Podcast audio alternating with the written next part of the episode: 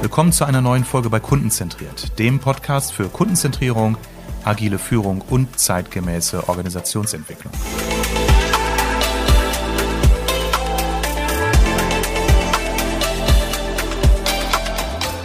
Hallo und willkommen zu meiner neuen Folge. Heute spreche ich über den Elevator Pitch. Der Elevator Pitch ist kein wirklich neues Format, aber ein, wie ich finde, im Vertrieb enorm wichtiges und oft unterschätztes und sehr selten genutztes Format.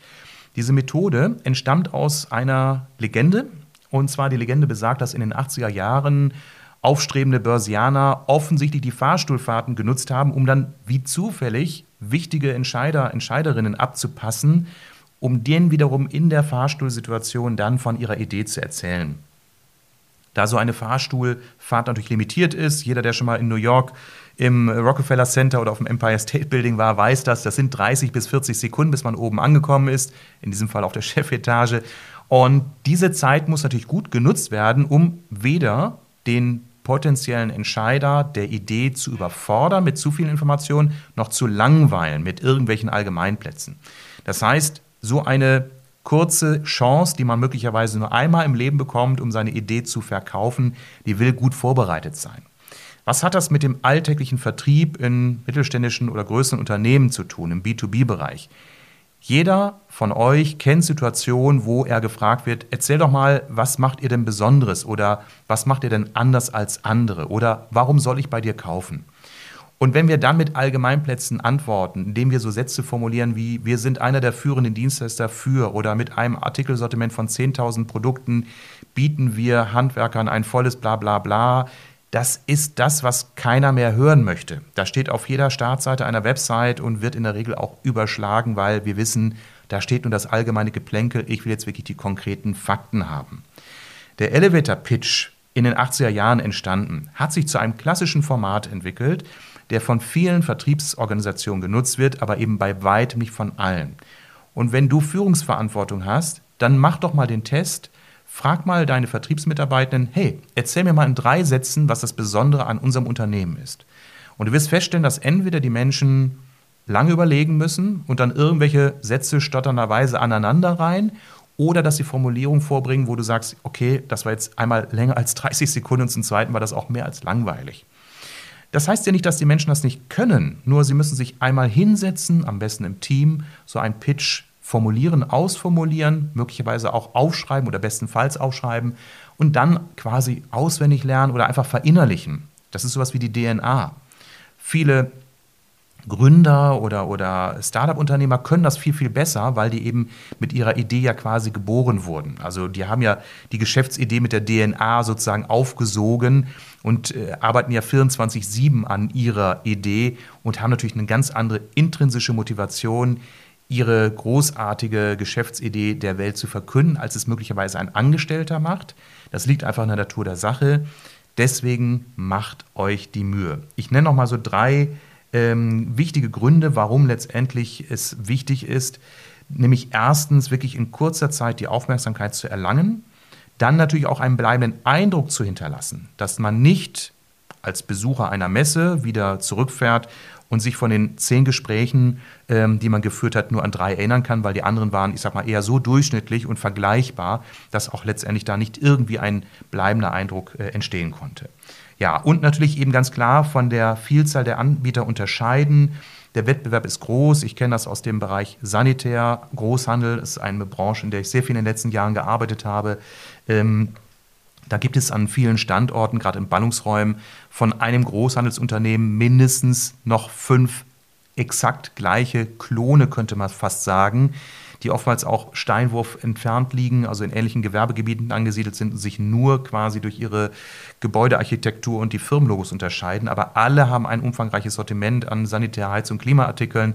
Alle haben einen Thekenverkauf, alle haben eine Ausstellung, alle haben einen Außendienst und liefern ein bis zweimal auf die Baustelle.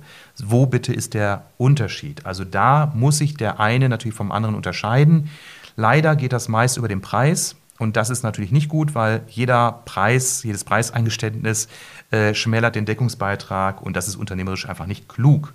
Also wirkliche Stärken herausstellen heißt zu sagen, und das machen wir etwas anders als die anderen. Auch wenn natürlich meine Kollegen auf der anderen Straßenseite, so wie wir, ein Artikelsortiment von 20.000 oder 40.000 Artikeln führen, ähm, haben wir etwas, worauf wir besonders stolz sind. Das heißt nicht, dass man im direkten Vergleich andere schlecht machen muss. Man kann nur sagen, das Besondere bei uns ist oder wir legen besonderen Wert darauf oder unsere Kunden schätzen bei uns das. Das reicht häufig schon aus, um den anderen zu zeigen, ah, okay, wenn das auch ein Wert ist oder eine, ähm, eine, eine Eigenschaft, die auch mir als möglicherweise künftiger Kunde wichtig ist, dann ist das der richtige Partner. Wenn da andere Prinzipien nicht aufgezählt werden, weiß ich, muss ich möglicherweise als potenzieller Kunde nochmal beim Wettbewerber anfragen. Also Unterscheidungsmerkmale ausarbeiten heißt ganz klar zu sagen, das können wir sehr gut und das ist die Stärke anderer. Ich sage zu vielen Fachhandelsunternehmen, die Stärke eines Discounters, eines, einer Baumarktkette oder eines Online-Händlers ist eben, äh, ich sage mal, eine hohe Verfügbarkeit von Artikeln über Zentrallager und eine hohe Liefergeschwindigkeit bei Verbrauchsartikeln. Ähm, aber es ist mit Sicherheit nicht äh, lokale Stärke, ähm, ich sag mal, schnell auf kurzfristige Anforderungen zu reagieren oder äh, maximal kundenorientiert zu reagieren, persönliche Ansprechpartner zu haben. Ja, also da stellt man schnell fest, es gibt Unterscheidungsmerkmale, statt immer im Vergleich zu sagen, das, was die anderen können, können wir auch, eher mal zu sagen, was können wir insbesondere gut. So, wie erstellt man einen sogenannten Elevator Pitch? Das ist keine Präsentation, wo wir jetzt die PowerPoint-Folien erstellen müssen, denn wir wollen diesen Elevator Pitch nutzen, um situativ, auch oft spontan, dann auf Gesprächspartner reagieren zu können oder auch agieren zu können. Beispielsweise bei Netzwerktreffen, wo dann jemand sagt, ach, das ist ja interessant, Armin, was genau machst du denn? Oder bei der Zugfahrt, ja, die Begegnung im, im Zugabteil, die Messen, die Geschäftspartner, die man auf anderen Veranstaltungen trifft und natürlich auch das normale Akquisegespräch oder auch mal möglicherweise ein Kundenrückkehrergespräch. Manche kennen das, wenn man eben Kunden verliert, weil sie eben einen, eine Zusammenarbeit aufkündigen und dann nochmal bemüht ist, sie wiederum zurückzugewinnen, um dann zu fragen, was kann ich für Sie tun? Sie wissen noch, wir sind darauf spezialisiert, das und das zu tun. Und von daher würden wir uns sehr freuen, wenn wir Sie zurückgewinnen können. Also, es geht letztendlich um das Formulieren von drei, vier Sätzen, die wirklich gut über die Lippen gehen, also die im Sprechdeutsch verfasst sind, nicht im Marketingdeutsch, die eben Antwort geben können auf die Frage, was ist das Besondere bei Ihnen? So, das heißt zunächst natürlich nochmal wirklich sammeln, was sind denn unsere Stärken, gerade auch so unsere USPs? Wofür werden wir insbesondere geschätzt? Und wenn das die Mitarbeitenden nicht von sich aus wissen, und ich empfehle immer, das im Team zu erarbeiten, weil viele Impulse kommen oftmals von den Mitarbeitenden, denen man es vielleicht auf den ersten Blick gar nicht zutraut, die aber einfach sehr gut, eine sehr gute Auffassungsgabe haben und sehr viel mithören, auch was Kunden so im Gespräch direkt oder auch zwischen den Zeilen mitteilen. Also sammelt erstmal wirklich im Brainstorming alle Aspekte, die für euer Unternehmen sprechen. Bitte jetzt nicht alle 20.000 Artikelmerkmale aufführen, sondern so die, die Key Facts. Ja? Also ist es neben dem Sortiment auch eben die Art der Kundenbetreuung, ist es so die Persönlichkeit, ist es die Flexibilität eines lokalen Mittelständlers? All solche Fakten sammeln. Wenn die Fakten nicht aus dem Wissen der Mitarbeitenden kommen, befragt eure Kunden oder fragt sie trotzdem, auch wenn ihr das Wissen habt, um nochmal sicher zu gehen, habt ihr die wichtigsten Aspekte auch schon so erfasst. Und Fragen können dann immer sein, Sätze oder Fragen wie, äh, lieber Kunde, was schätzt du an uns? Oder weshalb kaufst du bei uns seit vielen Jahren, was uns sehr freut, aber uns wird nochmal interessieren, was sind so die besonderen Dinge, weswegen du jeden Morgen wieder äh, zum Hörer greifst oder unseren Shop besuchst oder die Mail äh, an uns verfasst. Oder auch, weshalb würdest du uns möglicherweise einem anderen Geschäftspartner weiterempfehlen? Was sind die Aspekte, die zu der Empfehlung fehlen, äh, führen würden? Ja, und äh, ich empfehle immer, diese äh, Fragen in Interviewform zu stellen, immer mit der Aufforderung des Kunden, erzähl gerne ein bisschen. Uns interessieren auch die Dinge, die so nebenbei von dir so mitgeteilt werden, weil wir daraus eine Menge für uns auch so erfahren können, was wir vielleicht noch tun können, um den Service dir gegenüber zu verbessern. Und das spätestens ist ja dann auch der kundenzentrierte Aspekt, den ich immer so nach vorne stelle. Überlegt nicht, weswegen ihr meint, dass der Kunde mit euch glücklich sein sollte, sondern bitte fragt den anderen. Ich sag mal, das ist immer ein bisschen wie eine Paartherapie, ja, wo dann äh, die Therapeutin auffordert, Herr sowieso, bitte hören Sie doch Ihrer Frau einmal zu. Und dann würde ich Sie, Frau, sowieso fragen, was schätzen Sie an Ihrem Mann, was vermissen Sie an dem Mann?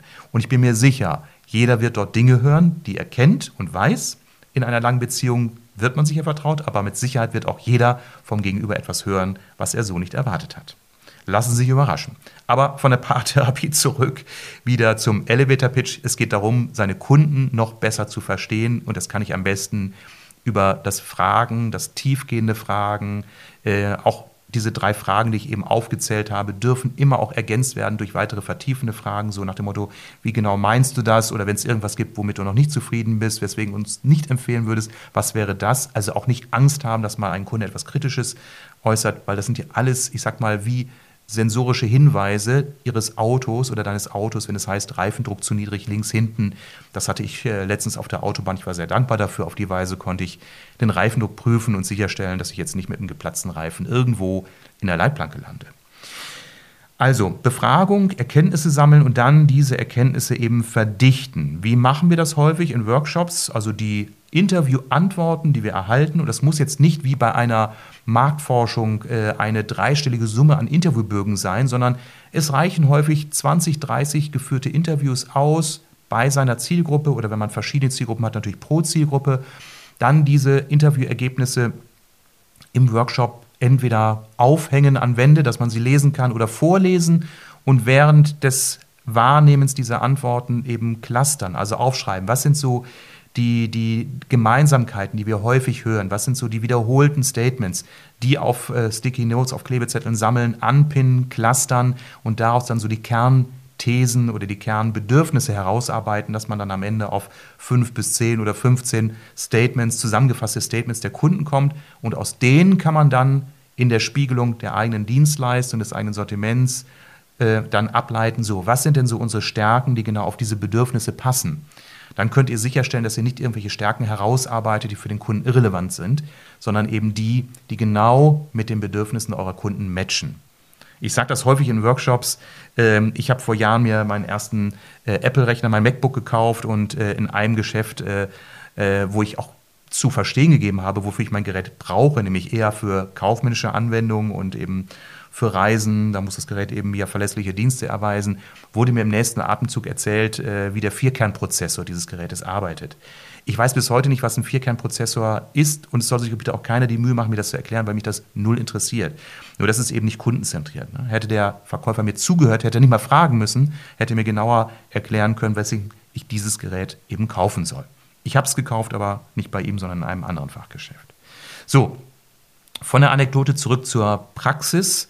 Wie erarbeitet ihr also diesen Elevator Pitch? Ihr habt jetzt Informationen entweder im Brainstorming gesammelt oder durch Kundeninterviews, habt sie geclustert, habt sie verdichtet und habt jetzt 10, 12, 15, vielleicht aber auch nur 8 oder 7 Statements herausgearbeitet nach dem Motto, das sind so unsere Key Facts, unsere USPs und aus denen formuliert ihr jetzt zwei, drei, vier Sätze, orientiert euch an dieser Länge 30 bis 40 Sekunden überlegt, wie es im Alltag anwendbar sein soll, wenn man beispielsweise auf einem Netzwerktreffen, wie ich eben letzte Woche mit meiner Fritz Kohler dort in der Gruppe von Menschen stand, gefragt wurde, hey Armin, ich habe gehört, du bist Berater, was genau machst du denn? Und dann wollen die anderen nicht zehn Minuten Monolog von mir hören, sondern in drei Sätzen erläutert bekommen, was ich mache und im besten Fall, was ich speziell mache. So. Dann das Allerwichtigste, diesen Pitch, wenn ihr diese Sätze formuliert habt, das berühmte über Nacht mal liegen lassen, am nächsten Tag lesen und vor allen Dingen auch laut lesen, ähm, um dann nochmal zu hören, lässt sich das auch wirklich gut über die Lippen bringen? Klingt das auch natürlich authentisch? Könnt ihr das überzeugend wiedergeben oder sind da Stolpersteine drin, auch vielleicht Begrifflichkeiten, die schwer auszusprechen sind oder die ihr wenig verwendet? Auch das ist ein Indiz dafür, dass sowas dann oft gekünstelt wirkt. Und dann überlegt euch, würde dieser Pitch auch den Fragen standhalten, weshalb rufen Sie an oder was können Sie anders als Ihre Mitbewerber oder was ist das Besondere an Ihren Leistungen oder an Ihrem Unternehmen. So, und dann kann man nochmal kritisch sich oder auch untereinander fragen, wirklich das dann sozusagen der, der TÜV-Prüfbericht, hat der Satz dem potenziellen Kunden wirklich neugierig gemacht oder wurde er mit Informationen erschlagen? Übrigens ein, ja, ein, ein Grund, warum ich häufig in Workshops dann zu den Teilnehmern sage, Inhaltlich super, viel zu lang, geht nochmal in die Überarbeitung, kürzt nochmal zusammen. Ja, und weniger Fakten, das braucht es oft gar nicht.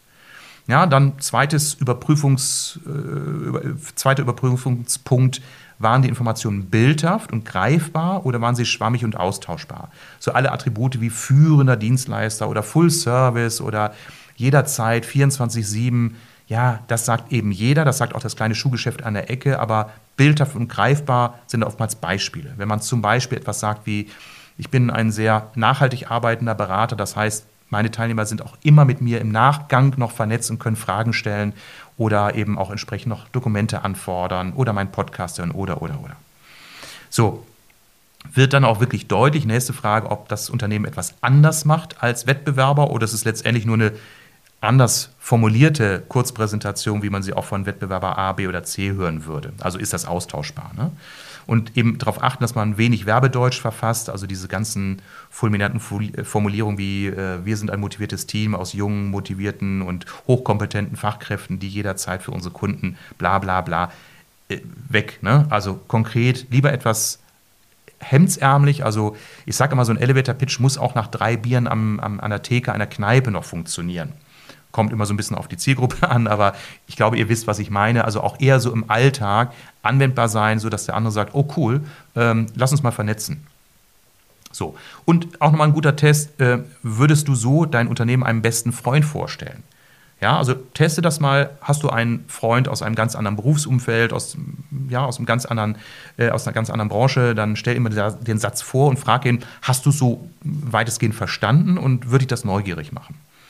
Ja, also im Zweifel würde das bedeuten, vom Elevator Pitch trennen und nochmal von vorne anfangen, nochmal neu formulieren, indem man überlegt, war zu lang, war zu falsch formuliert, war es noch nicht griffig genug, habe ich die wichtigen USPs noch nicht richtig auf den Punkt gebracht. Also, das ist ein Stück weit Arbeit, aber letztendlich lohnt es sich denn, äh, du kannst diesen Pitch eben einsetzen, ganz klar zur Kundengewinnung, also wenn du wirklich in so Akquiseprozessen bist, sei es äh, im Telefonmarketing, auf Messen, in der Beratung, in der Ausstellung, wo auch immer, beim Netzwerken, ja, ich möchte mich auch nur mit Menschen vernetzen, die entweder etwas Besonderes haben, was sich von mir unterscheidet, also mit 20 weiteren Beratern das Gleiche machen wie ich, vernetzt zu sein, macht nur dann Sinn, wenn wir wirklich einen Erfahrungsaustausch führen. Ne? Also so eine Supervisionsgruppe habe ich auch, aber da brauche ich jetzt keine weiteren zehn.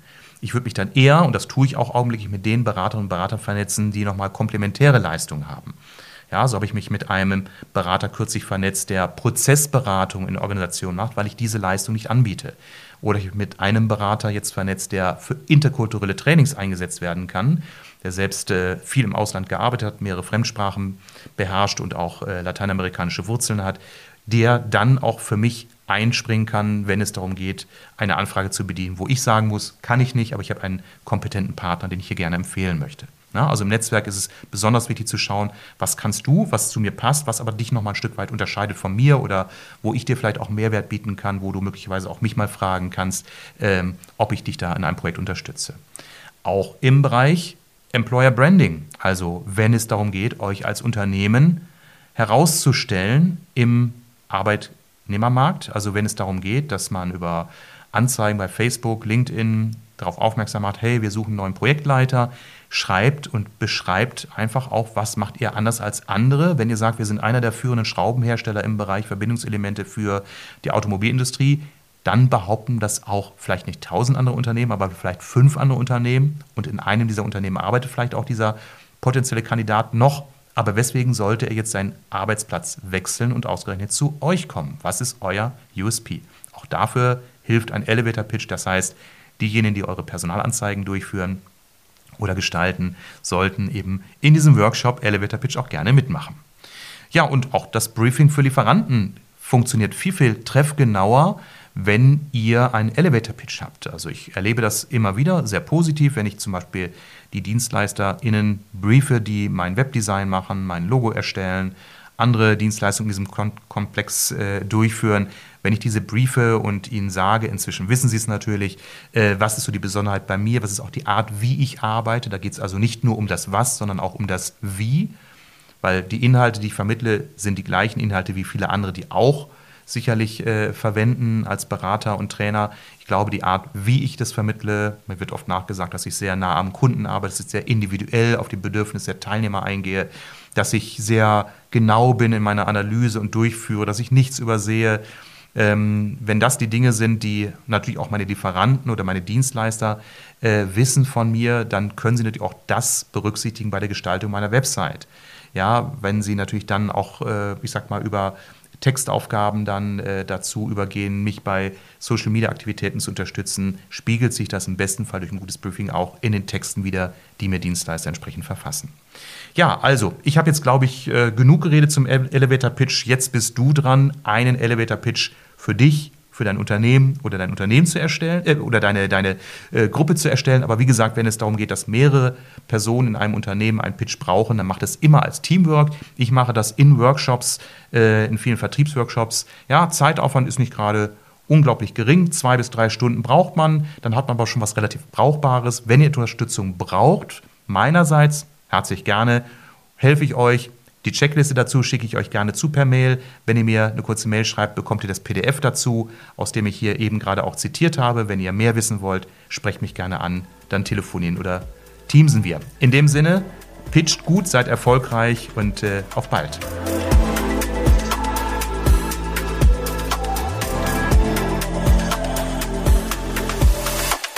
Danke fürs Zuhören.